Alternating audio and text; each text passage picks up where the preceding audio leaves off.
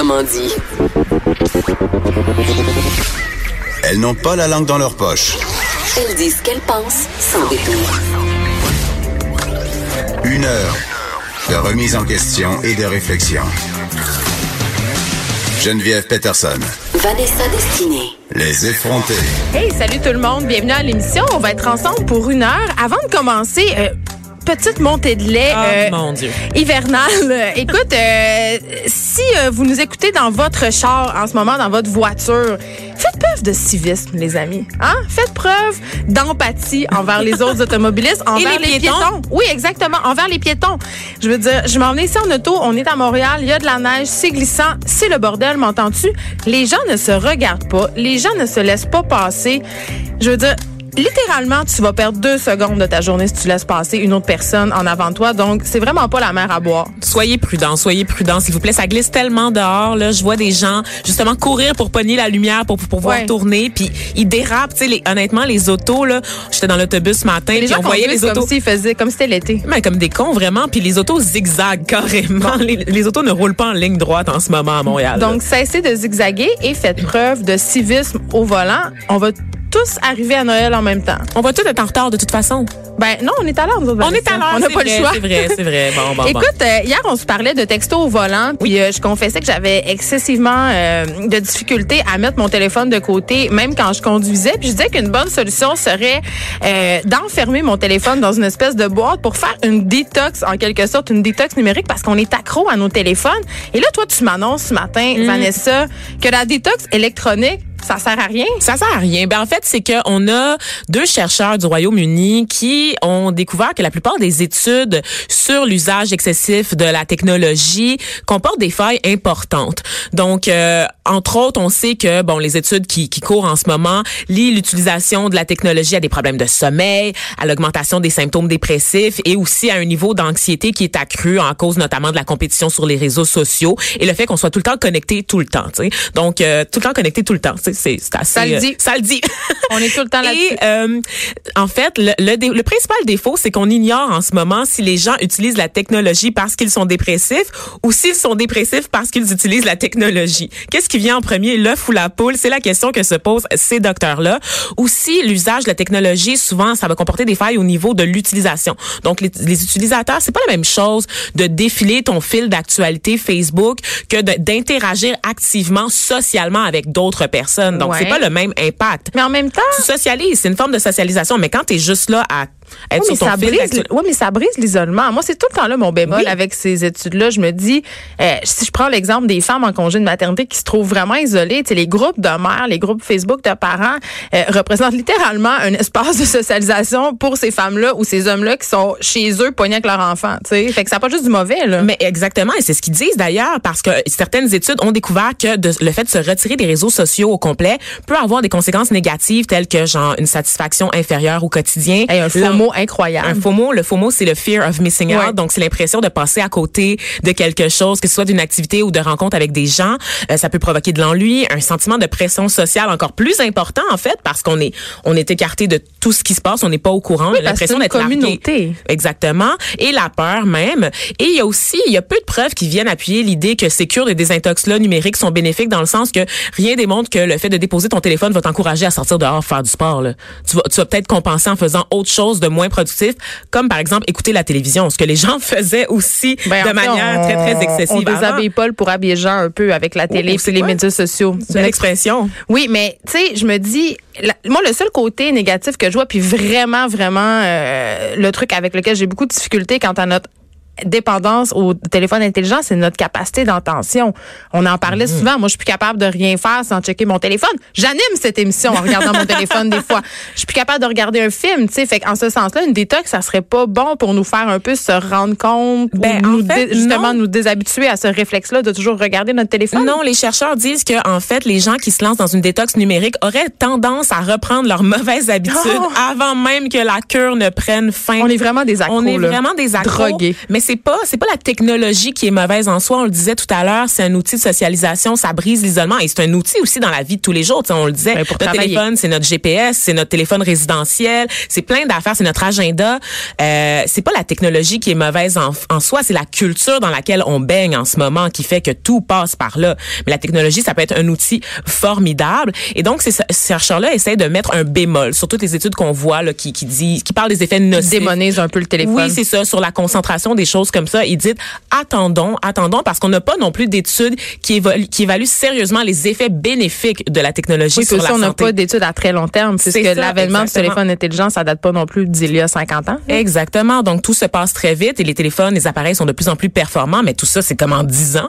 Je Ouais. dire, en 2008, le iPhone, non, c'est pas le iPhone, mais c'était comme en 2004, je pense, que le premier iPhone sortait ou quelque chose comme ça. Donc, tout ça s'est fait en moins de 20 ans, effectivement. Donc, ce technologique, là. Puis quand même, euh, c'est un élément qui est, tu sais, je veux dire, on a bien beau dire que oui, on est accro, qu'on regarde tout le temps ça, que dans les soupers d'amis, il y a des gens qui sont rivés sur leur téléphone puis qui vivent pas le moment présent. N'empêche que sans le téléphone intelligent, euh, il y aurait moins de télétravail. Les, tu sais, je- ça facilite beaucoup l'existence. tu sais.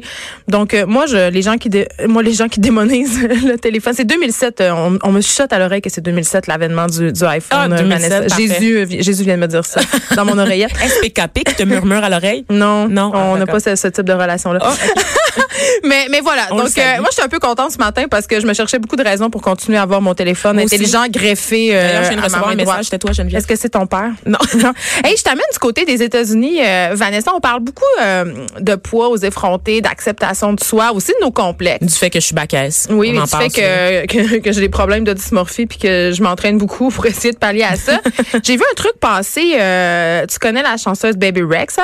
Baby Rexa, je pourrais pas te nommer une chanson de Baby Rexa. Moi non plus parce qu'on est on est vraiment pas dans le coup, mais Mais la pop anglaise aussi, faut dire, elle est, en- elle, elle est, elle est anglaise, Oui, elle vient exactement. du UK, donc euh, ça fait longtemps que j'écoute plus ça. Là. Depuis euh, la mort d'A- d'Amy Winehouse, je suis passée à autre chose. Je comprends, mais en tout cas, cette chanteuse-là est bien, bien populaire, puis elle est nommée dans plusieurs catégories aux prochains Grammys Awards, ok? Et là, on sait que euh, quand tu es nommé, il y a une pléiade de designers qui se bousculent au portillon pour avoir le privilège de te faire une robe parce que tu vas faire le tapis rouge et tu vas être vu par des millions de personnes. Mm. Encore plus si tu fais une prestation sur scène, ce qui risque d'arriver euh, à Baby Rexa puisqu'elle est justement nominée dans quatre catégories. Et là, Euh, je regarde les photos, elle est, elle est voluptueuse. mais attends, c'est ça. C'est parce que là, euh, elle a fait une sortie parce qu'il y a aucun designer qui veut l'habiller parce qu'elle est jugée trop grosse. Ah, franchement. Et là, attention, là, je vais te dire, euh, euh, c'est une Ben, elle a des grosses foufounes, il faut, il faut le préciser, Ben- mais c'est rien de pire que qu'est-ce qu'on a vu sur Kim Kardashian. Hey, là, honnêtement, là, non, j'aime même pas ça que tu dises qu'elle a des grosses foufounes.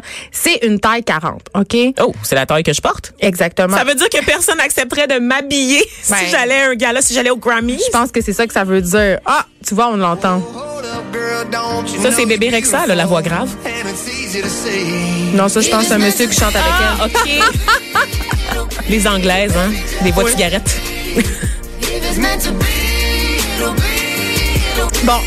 Donc, toujours Je m'endormirai pas là-dessus, mettons. Pour ceux qui savent pas c'est quoi une taille 40, c'est l'équivalent d'un 8 ou d'un 10 en taille canadienne. C'est ce que je porte. Quand on sait que la majorité des Canadiennes font un 12 ans, OK, et quand on sait qu'aux États-Unis, la taille moyenne des femmes se situe plus autour du 44, même au-delà. Donc un c'est- 14. C'est 68% des femmes américaines qui se situent au-delà du 44. On rappelle que c'est taille plus. Qu'est-ce qu'on envoie comme message aux gens? On leur dit que au-delà de la taille 8 et de la taille 10, tu mérites pas de porter des vêtements de designer, tu mérites pas d'être mise en beauté, tu mérites pas d'être mise en valeur. Donc, euh, c'est quoi, Baby Rexa doit se pointer au Grammys avec une poche de patates sur le dos? Je veux dire, Mais elle a un super beau corps, je comprends pas. Puis même si elle avait pas un beau corps, c'est pas ça la question, effectivement. mais moi, je me suis posé la question. Je me suis demandé, Vanessa, est-ce qu'il y a une raison pratique derrière ça?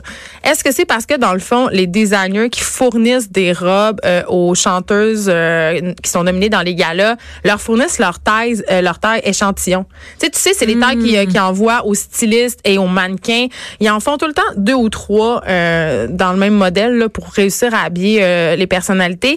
Donc, si tu rentres pas dans les tailles échantillons, c'est un 0 ou un 2 ou un 4, là, puis c'est rarement Ah, un 4. ouais. C'est rarement un Des 4. tailles d'enfants, donc. Ben, moi, je porte un 4, mais c'est Ah très, ouais, ok. c'est un 4 ou un 6, mais il faut que ça la soit, limite. faut que ça soit un grand 4. Ben, je chante les deux.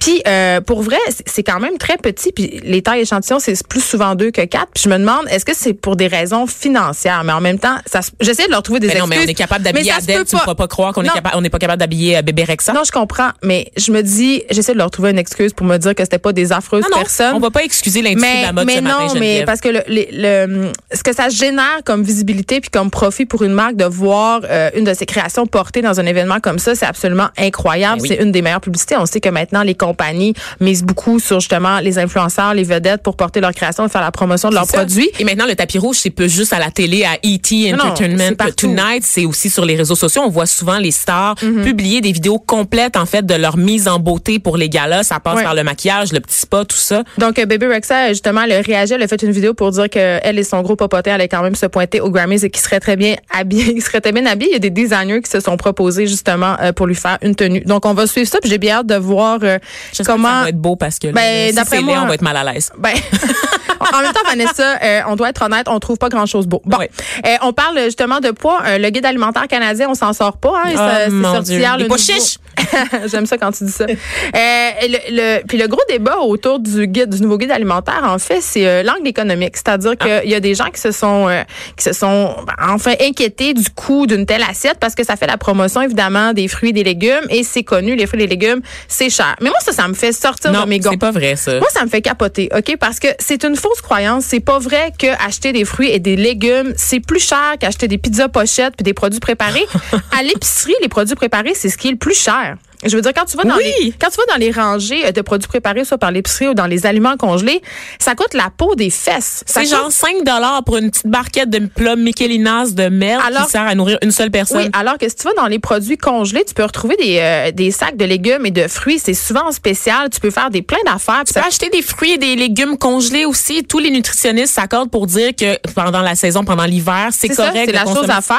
C'est Et très puis, euh, apprenons à cuisiner, gang, aussi, hein, parce que, je veux dire, faire des repas aux lentilles, euh, faire de la cuisine indienne, qui est une des, cu- des cuisines les plus, les plus moins chères au monde, les plus moins chères, la moins chère au monde et les, les plus, euh, la plus végétarienne, pardon, tu sais, je veux dire, ça coûte pas grand-chose, là, faire un dalle aux lentilles, faire un carré de légumes avec des légumes qui sont moins beaux, parce que maintenant, il y a ça dans plusieurs Oui. épiceries. T'as les légumes un petit peu euh, qui sont, qui rencontrent pas les, critères de beauté, ouais, les légumes moches littéralement dans un étalage, tu peux acheter des légumes moins chers. Fait un moment donné, il faut se donner les moyens de le faire. Puis c'est sûr que c'est une question de privilège. C'est sûr que quand tu viens dans un milieu euh, moins favorisé où la cuisine n'est pas mise en valeur, où tout simplement tu n'as pas les ressources, euh, c'est moins c'est moins facile. C'est pas nécessairement quoi faire avec des têtes de violon, mettons, tu sais. Exactement, mais je pense qu'au-delà des têtes de violon, il y a plein de légumes congelés, puis ça commence dans nos écoles. Si on éduque les enfants à cuisiner, à utiliser des légumes, des fruits congelés, à faire des recettes végétariennes qui sont vraiment, vraiment moins chères, des recettes au tofu, mais ça va devenir des adultes, des parents qui sont puis qui cuisinent avec des fruits et légumes. faut s'enlever de la tête, une fois pour toutes, que manger des fruits et des légumes, ça coûte plus cher que d'acheter des côtes levées.